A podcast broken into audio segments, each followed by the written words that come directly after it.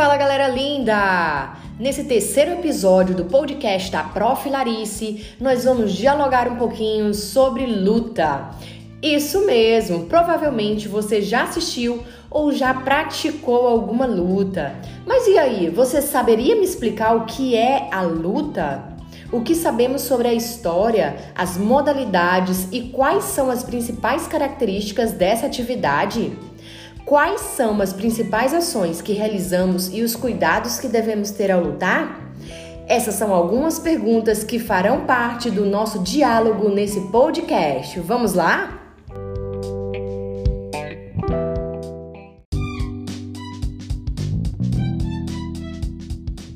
Vamos lá então. Então, o que é luta? Pessoal, a luta faz parte da cultura corporal da humanidade desde sempre. Então, pode ser que ela seja entendida como uma disputa, né, em que o contato corporal entre os participantes é inevitável. Né? Então, a luta, é, como acontece em toda disputa, o objetivo é vencer o adversário. Porém, o que diferencia a luta das demais práticas é que nela os envolvidos realizam ações com a intenção de atacar ou controlar o corpo do seu oponente. Isso mesmo. Então, além de defender-se dos golpes aplicados por ele, né, o participante, o outro envolvido na luta, também tem uma intenção de atacar. Então, simplesmente na luta acontece o ataque e a defesa é, a todo momento. Então, em algumas delas, das lutas, são utilizados objetos como espadas, bastões ou até mesmo lanças, entre outros é, implementos que podem ser utilizados é, nas lutas. Então, essas ações de ataque, controle e defesa se expressam em forma de movimentos corporais, como chutes, socos, empurrões, torções, imobilizações, esquivas, bloqueios. Então é muito comum durante uma luta é, a pessoa, né, o atleta, utilizar dessas ações. Então, com o passar dos séculos, várias formas de lutas foram criadas e aperfeiçoadas nas diversas regiões do mundo. Então, eu não sei se vocês se recordam, mas lá quando nós começamos a tratar sobre a história da educação física, é, nós vimos que os nômades eles, eles já lutavam, né? Então a luta ela sempre fez parte da, da cultura do homem, né? Então o homem ele precisava lutar contra os animais, né, para sobreviver e até mesmo com outros homens, né, para disputar o seu espaço. Então, as lutas fazem parte é, da cultura da, da humanidade.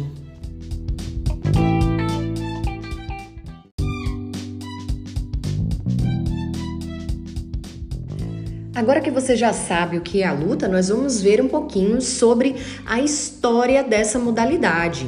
Então, a luta é, de acordo com os estudos da Universidade de Pernambuco, a luta ela está presente na vida humana desde os primórdios da humanidade. Então, ela apresenta características diferentes em cada período histórico.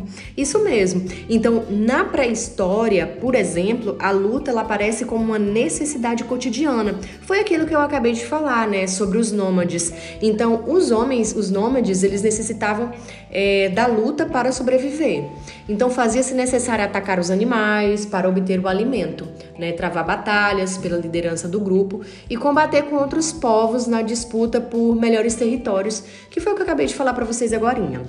Então, nesse contexto, foram criadas armas rudimentares então, como vocês já viram em algumas imagens que eu já mostrei para vocês em sala de aula, né, os nômades eles começaram a fabricar suas próprias armas, né, para sobreviver. Então, após o período que eles começaram a já fazer o fogo, então utilizaram uma pedra também para é, criar essas armas que eles utilizavam durante as disputas, né? Então o arco e a flecha, as lanças, as facas, os machados, que eram feitos com madeira, ossos e pedras, são exemplos é, desse material, dessas armas que eram rudimentares, mas que foram criadas pelos nômades.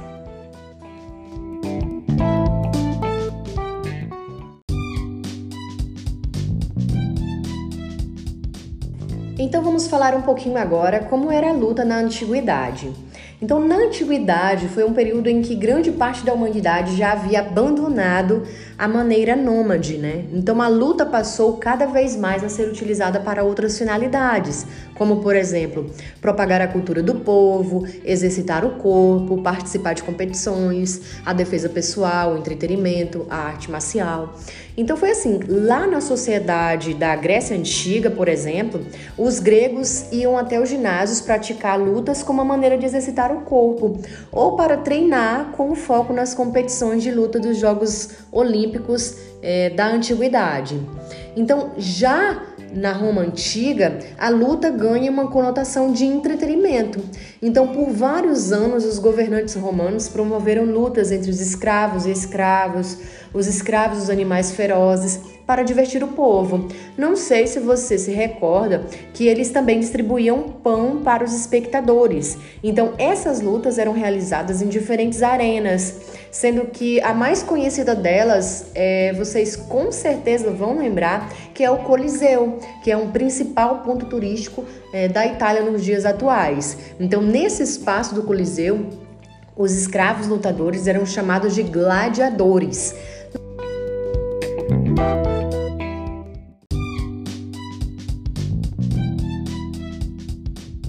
Olha que legal que eu vou falar para vocês agora. Você sabia que luta e arte marcial significam a mesma coisa? Interessante, né? Porque é lá na antiguidade que diferentes formas de lutas foram aperfeiçoadas para serem utilizadas em guerras contra outros povos. E é justamente aí que as práticas corporais que nós chamamos de artes marciais ganham mais ênfase.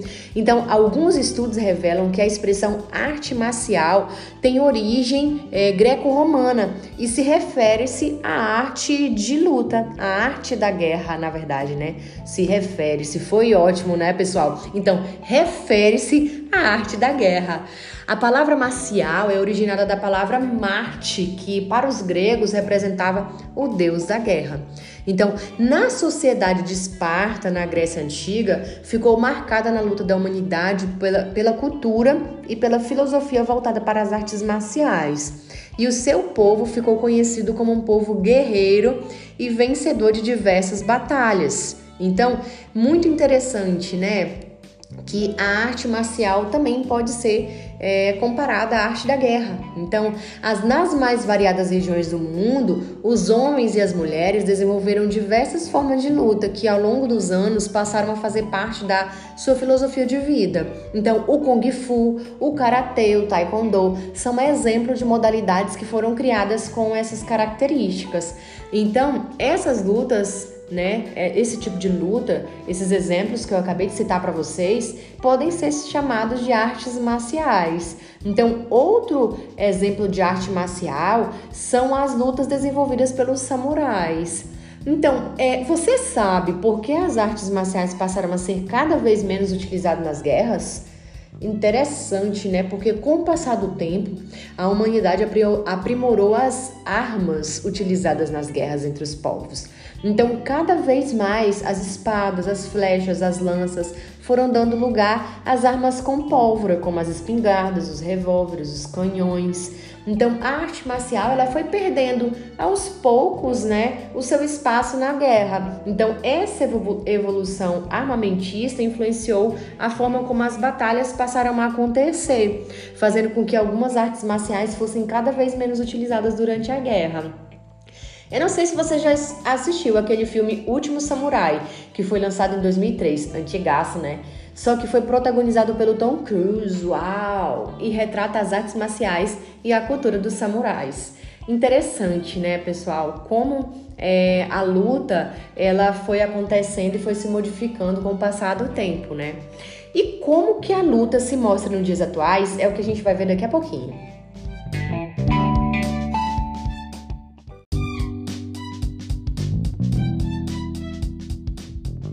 Então, com o decorrer dos anos e com o advento também do capitalismo, algumas lutas passaram pelo processo de esportivização. Ou seja, elas passaram a ser luta e esporte ao mesmo tempo. Então, alguns estudiosos passaram a considerá-las como modalidades esportivas de combate.